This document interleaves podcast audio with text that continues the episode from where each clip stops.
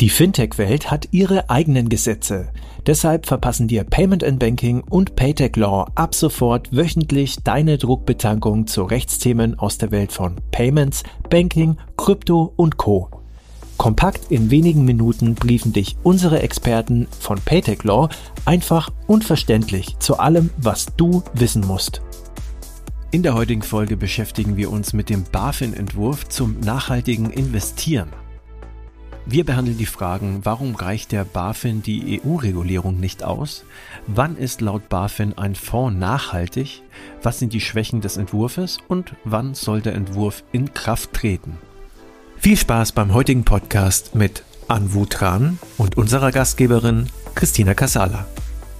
Eine neue Folge Fintech Recht Kompakt mir sitzt gegenüber Rechtsanwalt und Steuerberater Anwu Tran. Du bist Partner bei Ennerton. Schön, dass du wieder da bist. Schön, wieder hier zu sein. Und äh, nachdem wir neulich uns schon über nachhaltiges Investieren und die ESG-Kriterien auf europäischer Ebene unterhalten haben, sprechen wir doch heute mal über Deutschland. Weil Deutschland äh, hat da auch einen Entwurf eingebracht und möchte da selber noch ein bisschen aktiv werden. Stimmt das? Das ist richtig. Deutschland bedeutet in dem Fall äh, nicht oder oder erstmal nicht den deutschen Gesetzgeber, sondern die BaFin, also unsere deutsche Aufsicht.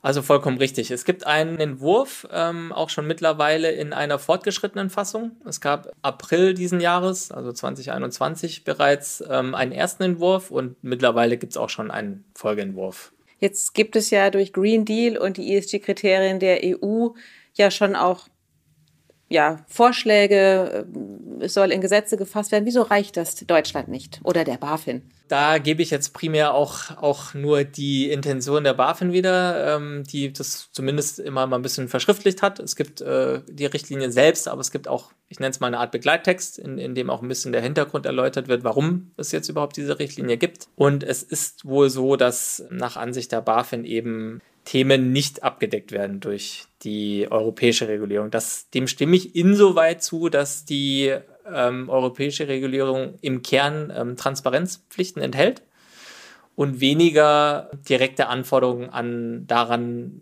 in was ich eigentlich investieren darf. Mittelbar wird es da sicherlich Auswirkungen geben durch die europäische Regulierung, weil immer dann, wenn ich sozusagen Farbe bekennen muss, in was ich investiere, kann hintenrum sozusagen mittelbar über den Kunden dann doch wieder Druck aufgebaut werden. Ja, dass über die Jahre oder vielleicht sogar weniger, äh, über die Monate hinweg dann eben mehr und mehr Kunden kommen und sagen, liebe Bank oder wer auch immer, bitte investiert doch mal mehr in grüne Objekte. Aber das ist, wie gesagt, eine mittelbare Folge. Die BaFin verfolgt da jetzt ein bisschen anderen Ansatz und sagt, okay, wir kennen natürlich die europäische Regulierung, ist auch fein und gut.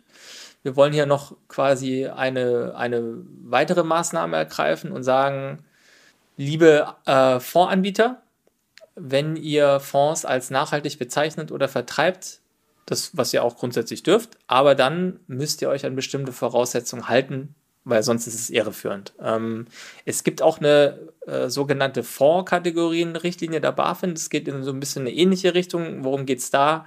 Da geht es darum, wann darf ich einen Fonds Aktienfonds nennen, wann darf ich einen Fonds Rentenfonds nennen, wann darf ich einen Immobilienfonds nennen. Auch hier jetzt bei dieser neuen Richtlinie, die im Entwurf ist, geht es letzten Endes in der Tat ja im Kern darum, dass der Verbraucher nicht oder der Anleger in dem Fall nicht irregeführt wird. Dafür hat die BaFin eben von ihrer Rechtsetzungskompetenz Gebrauch gemacht und eben diese Richtlinie jetzt im Entwurf vorgestellt. Ja. Das heißt, wann ist laut BaFin ein Fonds nachhaltig? Die BaFin zeigt im Kern drei Möglichkeiten auf, wie ein Fonds tatsächlich dann auch sozusagen inhaltlich als nachhaltig gilt. Die erste Variante ist, wenn der Fonds zu 75 Prozent in nachhaltige äh, Vermögensgegenstände investiert. Jetzt wird es auch spannend, weil ähm, soweit so klar, ja, grundsätzlich. Es gibt noch Varianten 2 und 3. Ich fange mal mit Variante 3 an. Da spricht die BaFin davon, einen nachhaltigen Index nachzubilden. Das scheint auf den ersten Blick erstmal plausibel. Also nehmen wir mal an, ich nehme irgendeinen MSCI oder was auch immer äh, Index, der wirklich fokussiert nachhaltig sein soll und ich bilde den 100% nach, dann liegt ja irgendwo die Vermutung nahe, ähm, dass das dann tatsächlich auch nachhaltig ist. da stellt sich mir als Jurist ein bisschen die Frage, inwiefern jetzt die Variante 3 eine eigenständige Bedeutung haben soll, weil wenn es am Ende des Tages heißt, ja, 75 Prozent dieser nachgebildeten Werte, ich bilde ja im Prinzip diesen Index ja auch nur nach, ja, also da sind meinetwegen zehn Vermögenswerte drin und ich bilde halt diese zehn nach oder auch nur sieben von denen, aber wie auch immer am Ende des Tages sind 75 Prozent davon nachhaltig, dann lande ich ja eigentlich wieder in der Variante 1. Also das, ähm, so mir drängt sich so ein bisschen der Eindruck auf, dass es eigentlich eher eine Klarstellung ist. Ähm, und was auch leider ein bisschen verwirrend ist, ist, ähm, dass es keine weiteren ja, Ausführungen dazu gibt, was die BaFin eigentlich als nachhaltigen Index versteht in dem Sinne. Also das ist nämlich äh, so nicht ohne weiteres geregelt. Ja? Also auch da sind einfach noch ein paar Fragezeichen. Dann kommen wir noch zur Variante 2. Meiner Meinung nach ist das, äh, auch hier nennt die BaFin wieder die 75 Prozent. Also die, die, die ziehen sich da grundsätzlich durch, was auch Sinn macht, weil wäre ja irgendwie komisch in der einen Variante so, in der anderen, anderen Variante so. Da geht es offenbar darum, dass auch äh, äh, Faktoren außerhalb des Produkts selbst ähm, relevant sein können. Also wenn wir mal wieder zur Variante 1 gehen, da machen wir mal ein einfaches Beispiel. Ich, ich, ich investiere 100% in Green Bonds. Ja, dann bin ich im Zweifel nachhaltig, aber da ist ja sozusagen das Produkt selbst nachhaltig so. Variante 2, da geht es äh, um die Berücksichtigung von nachhaltigen Faktoren bei der Auswahl von Produkten. So. Also es ist ja nicht, also nicht beim Produkt selbst, sondern eben bei der Auswahl. So. Da fragt man sich natürlich, oder haben wir uns hier auch gefragt, was, was kann es eigentlich bedeuten? Und ein Beispiel, was uns dann einfach von der praktischen Seite her eingefallen ist, ähm, das könnte sowas sein wie Investitionen in Immobilien. Eine Immobilie kann, sage ich mal, auch selber ähm, nachhaltig sein. Es gibt ja so verschiedene Zertifizierungen, dass da das Ding quasi ökologisch relativ nachhaltig ist, aber das, das ist damit dann da wahrscheinlich nicht gemeint, weil das würde quasi schon in Variante 1 fallen.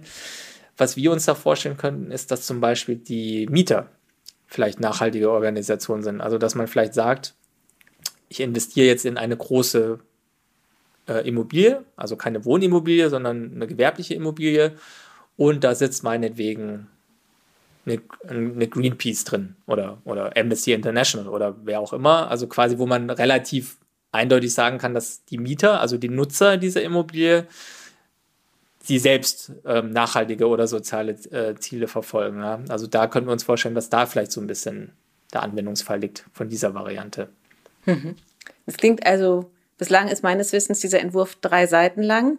Ähm, von, so wie du das beschreibst, scheint da sehr viel Nachbesserungsbedarf zu bestehen. Genau, also ich habe es jetzt fairerweise nicht mehr ganz im Kopf, ob es exakt drei Seiten sind, aber es sind definitiv äh, keine 20 Seiten und in der Tat, ähm, es sind viele Fragen in der Handhabung offen. Also eine Frage, die sich, die sich uns auch einfach gestellt hat, ist, die BaFin spricht da die ganze Zeit von 75 Prozent des Fonds. So, und äh, anders als jetzt im, im Kapitalanlagegesetzbuch zum Beispiel, ähm, bekennt sie da nicht richtig Farbe. Also dort im KGB wird oft von Wert, Wert des Fonds gesprochen, also x Prozent des Fondswerts.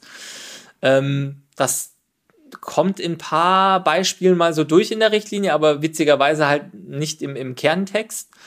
Und äh, dann ist natürlich ganz entscheidend die Frage, äh, worauf beziehen sich die 75 Prozent? Weil als Alternative könnte man auch auf das sogenannte Zeichnungskapital abstellen. Also zum Beispiel ein Fonds sammelt 500 Millionen Euro ein und ähm, von denen investiere ich dann 75 Prozent in nachhaltige äh, Werte. Punkt. Ja? Und dann Fakt ist, ich habe von den 500 Millionen 75 Prozent in nachhaltige Projekte oder Werte investiert und daran kann auch keiner mehr was rütteln. Wenn man jetzt aber auf den Wert abstellen würde, was ja auch durchaus in Betracht kommt als, als Auslegungsvariante, dann muss ich ja die ganze Zeit gucken, habe ich noch diese 75 Prozent, weil dann äh, hängt das Ganze ja natürlich von der Wertentwicklung ab. Also wenn ich, wenn ich dann die 75 Prozent ähm, investiert habe und ich habe aber noch 25 Prozent nicht nachhaltige Werte, was ja erstmal okay ist, aber nehmen wir mal an, deren Wert geht hoch, also der, der Wert, meine, keine Ahnung, Finanzinstrumente, Aktien, Bonds, was auch immer, das, das geht hoch und der Wert der äh, nachhaltigen Investition geht runter. Ja. Dann bin ich ja ruckzuck unter den 75 Prozent. Also das ist zum Beispiel eine Frage zu, zu eine Konstellation, die äh, sofort auftreten könnte, wenn man auf den Wert abstellt und zu, äh, zu dieser Konstellation ändert, äh, äußert sich der Entwurf gar nicht. Das ist zum Beispiel ein, ein sehr großes Fragezeichen, was, was wir da noch haben. Gibt es da eine zeitliche Guideline? Wann soll denn der Entwurf fertig sein? Offensichtlich besteht ja nach wie vor sehr viel Diskussionsbedarf. Ja, das ist richtig. Es gibt auch zahlreiche Stellungnahmen, die eben von, von Interessenverbänden oder generell Marktteilnehmern, die davon natürlich betroffen wären, ähm, bei der BaFin eingegangen sind. Mir persönlich ist noch nicht bekannt, äh, wie die BaFin darauf reagiert hat. Also die Konsultationsfrist äh, endete Mitte September, wenn ich mich richtig erinnere. Das ist jetzt ja auch schon ein paar Wochen her und immer gibt es noch keinen finalen Entwurf. Jetzt nähern wir uns natürlich natürlich dem Jahresende. Also eine Prognose wage ich, wage ich gar nicht abzugeben, wann, wann die Richtlinie kommt. Jedenfalls, wenn sie kommt, wird sie, so wie sie zuletzt entworfen war, sofort in Kraft treten. Und es ist tatsächlich äh, in Teilen schon so, dass sie eigentlich schon Wirkung entfaltet, weil, ähm, was auch ein bisschen ungewöhnlich ist in rechtlicher Hinsicht, aber die BaFin hat gesagt, und das kam auch erst im letzten Entwurf, es gab einen ersten Entwurf schon im April, aber jetzt hat sie im jüngsten Entwurf gesagt, ähm, dass äh, Publikumsfonds, und nur Publikumsfonds werden übrigens von dieser Richtlinie erfasst, bei der BaFin liegen zur Genehmigung. Also was passiert da? Da werden äh, die Anlagebedingungen genehmigt. Also bei Publikumsfonds, die sozusagen auch an, dem Brei an das breite Publikum, deswegen heißen sie so, gerichtet sind, also auch an Kleinanleger vor allem, ähm, die ja grundsätzlich mal schutzbedürftiger sind als, als institutionelle Anleger, ähm, genehmigt die BaFin die Anlagebedingungen. Ja? Also, weil da spielt ja die Musik, da steht drin, in was investiert der Fonds und das möchte sich die BaFin angucken und auch freigeben. Ähm, sie hat gesagt im jüngsten Entwurf, dass diese Freigabe, also diese Genehmigung der Anlagebedingungen nur erfolgen kann, wenn ähm, eben diese Anforderungen aus dem Entwurf witzigerweise eingehalten werden. Also obwohl das noch im Entwurf ist, ist es für Fonds, die jetzt zur, äh, zur Genehmigung eingereicht werden, schon eigentlich wirksam. Also rein faktisch gilt diese Richtlinie eigentlich sogar in Teilen schon. Ja? Was natürlich auch so als Jurist ähm, finde ich das ein bisschen bedenklich, aber es ist so und das ist auch kein Einzelfall. Es gibt auch äh, in, in Gesetzgebungsverfahren äh, immer wieder sozusagen eine, eine faktische Wirkung schon, bevor das Gesetz eigentlich final in Kraft tritt. Okay, es besteht weiterhin viel Diskussionsbedarf und äh, auch noch viel juristisches Nachschärfen offenbar. Das wäre, sage ich mal, nicht nur von mir der Wunsch, eher aus, aus der Juristensicht, aber sicherlich vor allem aus, aus der Branchensicht, ja. ja. Okay, ja, vielen Dank, Anwu, zum Thema nachhaltiges Investieren, Richtlinie für nachhaltige Investments in Deutschland. Spannendes Thema. Vielen Dank. Das war alles Legal. Fintech recht kompakt für dieses Mal. Wir freuen uns, wenn ihr uns auf eurer Lieblings-Podcast-Plattform abonniert. Übrigens, wenn ihr noch tiefer in die Welt des Fintech-Rechts eintauchen wollt, dann abonniert unbedingt auch Paytech Talk, der Podcast von Payment Technology Law. Dort steigen Alresa, Frank und ihre Kollegen noch deutlich tiefer in komplexe Materien ein. Viel Spaß dabei und bis zum nächsten Mal bei Alles Legal, Fintech recht kompakt.